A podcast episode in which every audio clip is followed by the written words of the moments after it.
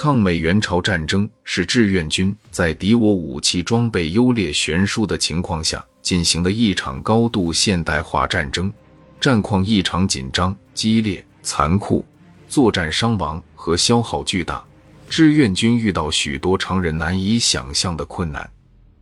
志愿军各部队大力进行思想政治动员，普遍进行革命英雄主义教育、持久作战教育、打和谈关系的教育。加强群众纪律教育，开展创造英雄部队和战场立功运动。这些教育激励官兵始终保持了旺盛的战斗士气，创造出无数可歌可泣的英雄事迹。第四次战役是在志愿军连续进行三次战役，没有得到休整，兵员没有得到补充和粮食弹药补给极为困难的条件下进行的。在整个战役过程中，志愿军充分发挥了思想政治工作的服务保证作用。一是政治动员突出激发对敌的仇恨。志愿军政治部根据这次战役的特点，于二月一日向部队发出了第四次战役的政治工作指示，指出不打破敌人的进攻，我军就无法进行休整。全体官兵要将不能休整的埋怨情绪转为对敌人的仇恨，以激发奋勇杀敌的热情。这一指示现实针对性极强，使部队明确任务，正视困难，从而克服困难，坚决完成任务。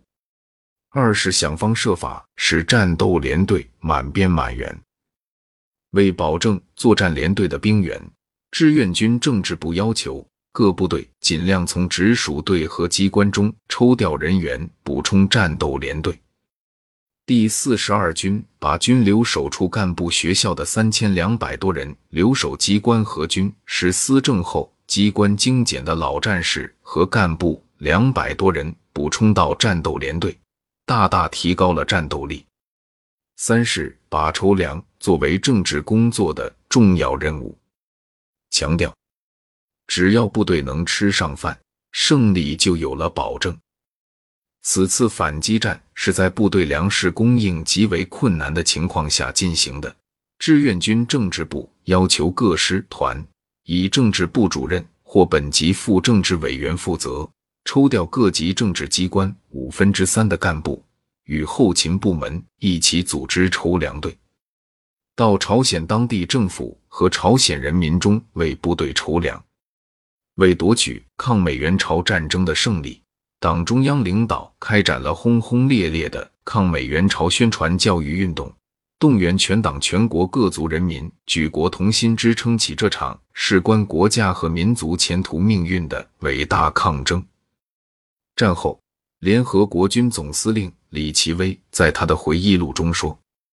在中共军队的进攻面前，美军第二师又一次首当其冲。”遭受重大损失，尤其是火炮的损失更为严重。这些损失主要是由于南朝鲜第八师仓皇撤退所造成的。该师在敌人的一次夜间进攻面前彻底崩溃，致使美军第二师的臆测暴露无遗。